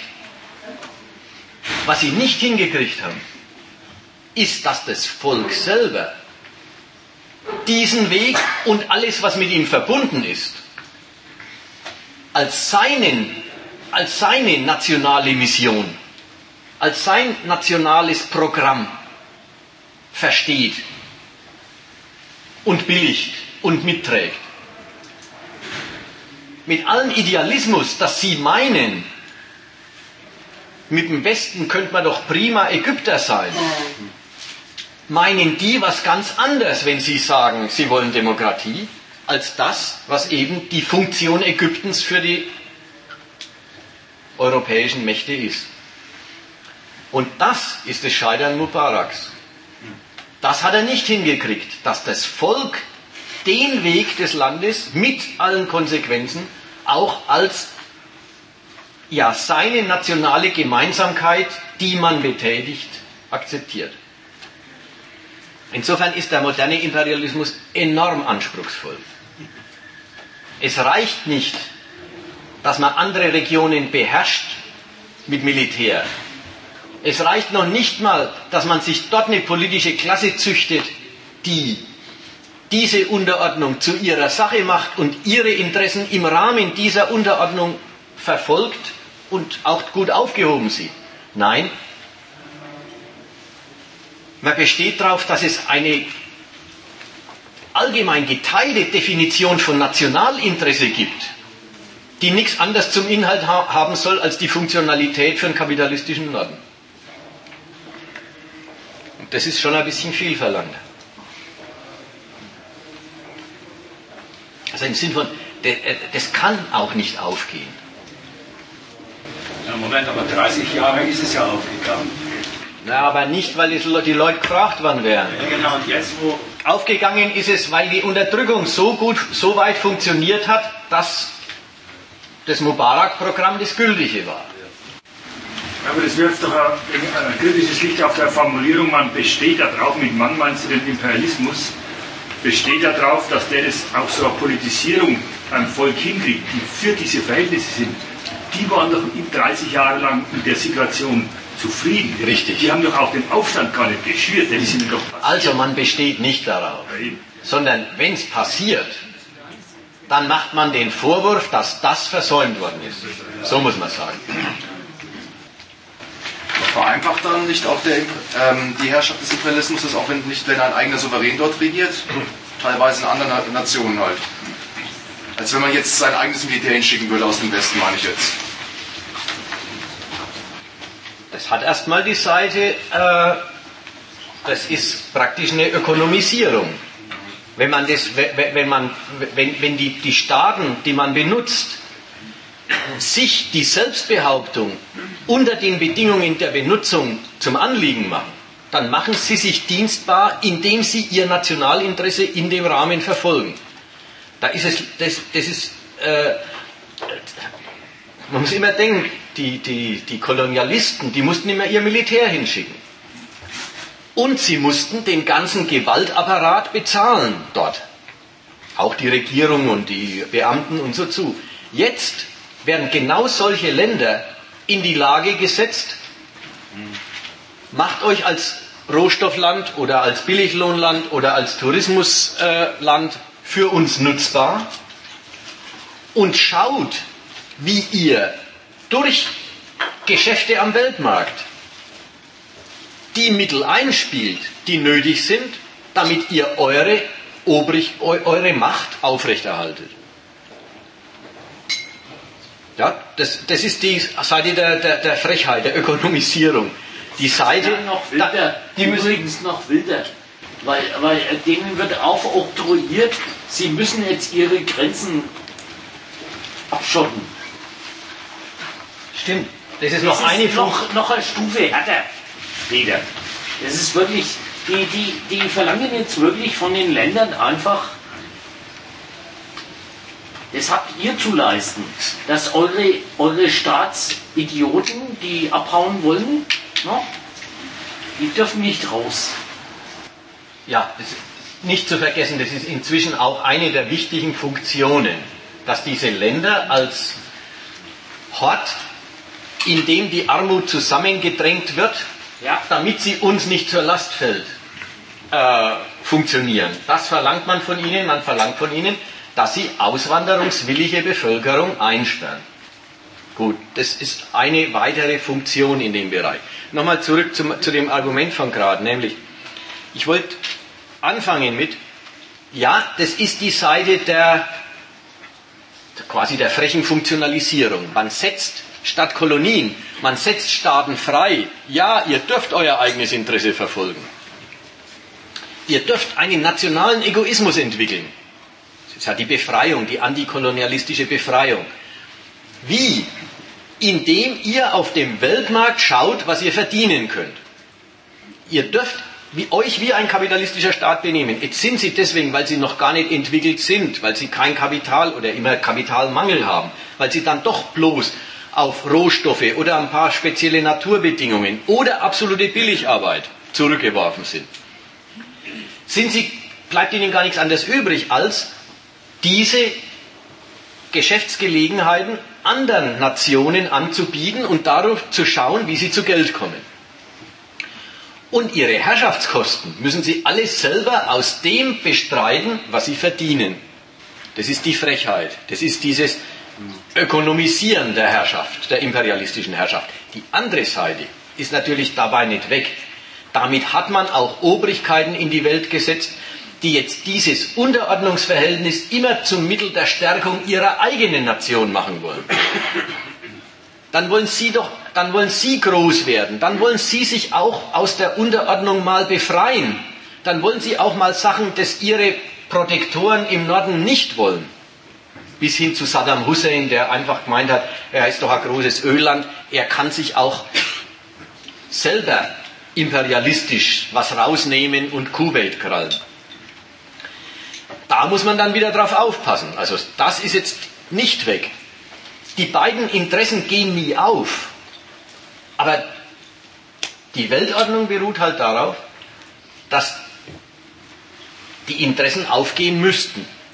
Und wo sie es nicht tun, ist halt der Konfliktstoff, der zur Not in Kriegen wie dem Irakkrieg endet.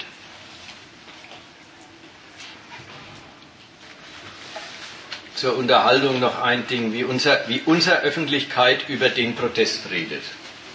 Die loben an dem Protest, dass sich da die Ägypter zu der Abstraktion Volk zusammengeschlossen haben. Also das liest sich zum Beispiel so. Manche sprechen bereits von der Freien Republik Tahrirplatz.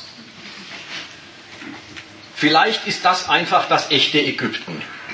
Da hat man dieses, äh, das kommt her von, die Ägypter galten doch immer als träge und als politisch äh, unaktiv. Die offene Sprache, die Plakate, die Wandzeitungen, alles ohne Zensur. Die Zeltstadt, die Musik, das Getanze, Die Armen und die Reichen, jetzt aufpassen, die Armen und die Reichen, die vorübergehend klassenlose Gesellschaft. Es gibt etwas für alle. Muss man sich mal vorstellen, das lobt äh, äh, ein Journalist äh, der Süddeutschen Zeitung. Die vorübergehend klassenlose Gesellschaft. Der Mensch weiß, dass diese Aufständischen jetzt gerade von einer Klassenlage abstrahieren, die natürlich vorherrscht dass hier, äh, dass hier äh, Textilarbeiter und Unternehmer gegen Mubarak demonstrieren. Dass beide Seiten sich als Volk zusammentun, obwohl sie gar kein gemeinsames Interesse haben. Und wenn der Unternehmer Mubarak als Hindernis seines Vorankommens empfindet, dann empfindet er ihn als Hindernis eines ganz anderen Vorankommens, als wenn die Leute der Meinung sind, der Brotpreis ist zu hoch. Und wenn der seine Interessen verfolgt, dann verfolgt er sie gerade in der Weise, dass er was dafür tut, dass die Leute den Brotpreis schlecht bezahlen können. Dass sie von diesem Unterschied und Gegensatz, der die Gesellschaft beherrscht, absehen, kriegen die Leute hier als Lob gesagt. Als Lob sogar im Ton von, die betrügen sich über eine wirkliche Ordnung, die natürlich, wenn die Euphorie des Protests wieder vorbei ist, wieder vorherrschen wird. Aber es ist gut und schön, dass sie sich darüber betrügen. Dieser Selbstbetrug wird gelobt. Also dieser Mann weiß, dass es keine klassenlose Gesellschaft gibt. In Ägypten und sonst wo. Der weiß, dass es die nicht gibt. Und sagt, dass die jetzt einmal für fünf Minuten klassenlose Gesellschaft spielen, ist doch schön. Also so wird über so einen Aufstand nachgedacht. Das ist ja eigentlich, was wir im Grunde vorher gesagt haben, eben eine reine Volksbewegung halt. Und dementsprechend kann sie auch nur eine Ein-Punkt-Bewegung haben halt, wenn die sich halt gegenseitig betrügen halt. Was anderes wäre aber, wenn die Leute in der Industrie ja streiken halt. Weil dann treten sie ja wirklich als Klasse auf halt. Und dann ist schon der Unterschied da, wenn jetzt ein Sohn von, was weiß ich, der Mubarak-Clique da jetzt mitmarschiert und sagt, ja, ich will auch freie Rechte oder was weiß ich, oder ein anderer, der halt sagt, ich möchte halt einen höheren Lohn haben halt. Weil dann auf diesen anderen Terrain, dann sind sie schon wieder Gegner halt als wenn sie da jetzt gemeinsam eine, was weiß ich, da so einen Platz besetzen oder sowas. Und ja, klar, es kann ja nur diese Minimalforderung sein, Mubarak muss weg und Demokratie wunderschön und was ich so wie 89 in Osteuropa halt, wo, sie, wo die Leute ja auch diesen Selbstbetrug verfallen sind. Beziehungsweise die hatten ja die Vision, ja, das, es wird ungefähr so wunderschön wie im Westen oder sowas, oder zumindest was sie sich davor vorgestellt haben über den Westen halt. Was ist ich, konsumieren und ja. Jetzt alles raus. Lassen wir den Punkt mit dem äh, 89 nochmal einen Augenblick raus, dann bleibt, dann bleibt der, äh, der, der Satz, es ist halt nur eine Volksbewegung und die kann halt nur einen Punkt haben. Das, ähm, du, du, referierst es, du referierst es sogar im Ton mit, du schließt dich an an das, was ich gesagt habe und stimmst dem zu. Aber du referierst es in einer Weise, dass du den den Fehler dieser Abstraktion tilgst. Bei dir wird der Fehler zu, naja, viel ist es nicht, worauf man sich da einigen kann, wenn man von der Klassenlage und allen materiellen Interessen abstrahiert und bloß noch eine Staatsreform verlangt.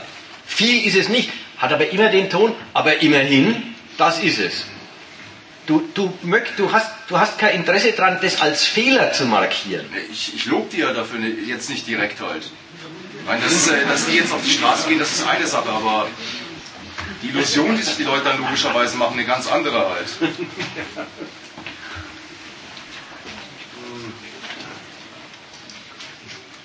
Gut, ich bin soweit fertig. Das waren die, ich meine, das waren die Sachen, es ist was Ungewöhnliches, dass eine Bewegung entsteht, wo die Massen auf die Straße gehen, und mit westlichen Parolen gegen die, West, gegen, gegen die Herrichtung ihres Landes im westlichen Sinn protestieren. Und da haben sie viel mehr gegen sich, als sie mit ihren Parolen erfassen. Und dass sie das nicht merken, dass sie die Parolen nicht durch andere ersetzen, das rächt sich. Das Ganze wird enden in einer neuen Regierung, die das Militär installiert und in einer Riesenenttäuschung der Protestierenden, die dann natürlich auch, manche werden nicht aufhören und dann gibt es halt die Keine nächste. Prognosen. Dann gibt es die nächste. Ich wollte ich wollte jetzt gerade noch, noch eine Prognose fordern, Peter. Und zwar folgendes. Äh, weil da gibt es ja die heiße äh, äh, in, der, in, der, in der Radio, wir kennen ja das alles, ähm, die Domino-Theorie. Wer fällt als nächstes? Die Domino-Theorie, richtig. Die Domino-Theorie über diese nahöstlichen Staaten. Ja, Äh, wenn das an was einer Stelle denn, losbricht. Was ist denn mit, mit den ganzen an, anderen Arschlöcherstaaten, also die nicht so westlich angelegt sind und äh, so Also diese Domino-Theorie. Auf der einen Seite ist es halt so eine Sorge und bricht dann womöglich noch der Jemen und bricht dann womöglich Genau. noch Syrien und so weiter auch noch weg. Und dann, und dann kriegen wir ein riesen Problem, Problem mit der Kontrolle der ganzen Region. Domino-Problem. Ob das, ob das dahin kommt oder nicht, das kann uns egal sein. Das muss man halt abwarten. ist doch witzig. Dass es die Sorge gibt, drückt eines aus. Die, die die Sorge äußern, wissen auf ihre Weise ziemlich gut, dass es keinen Grund für die Völker dort gibt, sich die Regierungen gefallen zu lassen, die sie haben. Außer die Sicherheit, Widerstand ist zwecklos, der wird immer niederkartätscht.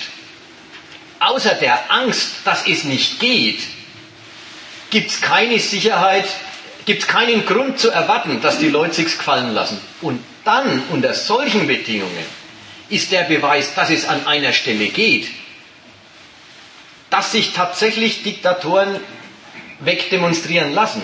Unter solchen Bedingungen ist der Beweis tatsächlich geeigneter Zündfunke zu sein. Zumindest für Ägypten gilt ja, dass es wirklich im Gefolge des tunesischen, der tunesischen Ereignisse passiert ist. Und jetzt ist in vielen Ländern dort, die sagen, jetzt ist es in Ägypten gewesen, jetzt probieren wir es in Algerien und in, im Jemen und ich weiß nicht wo alles noch, auch noch. Also äh, das Moment, äh, so viel Verräterisches steckt doch in der Sorge von, von der Domino-Theorie drin, dass außer der Angst, dass man niedergemacht wird, dort keinen guten Grund zum Gehorsam gegenüber der Regierung gibt. Dass es keine Politisierung gibt, die den Staat als die Existenzbedingung der eigenen bürgerlichen Existenz kennt und anerkennt. Oder das höchstens von einer Minderheit privilegierter, äh, für eine Minderheit von Privilegierten gilt, aber nicht für die breiten Volksmassen. Das steckt in dieser Sorge drin. Gut, machen wir Schluss.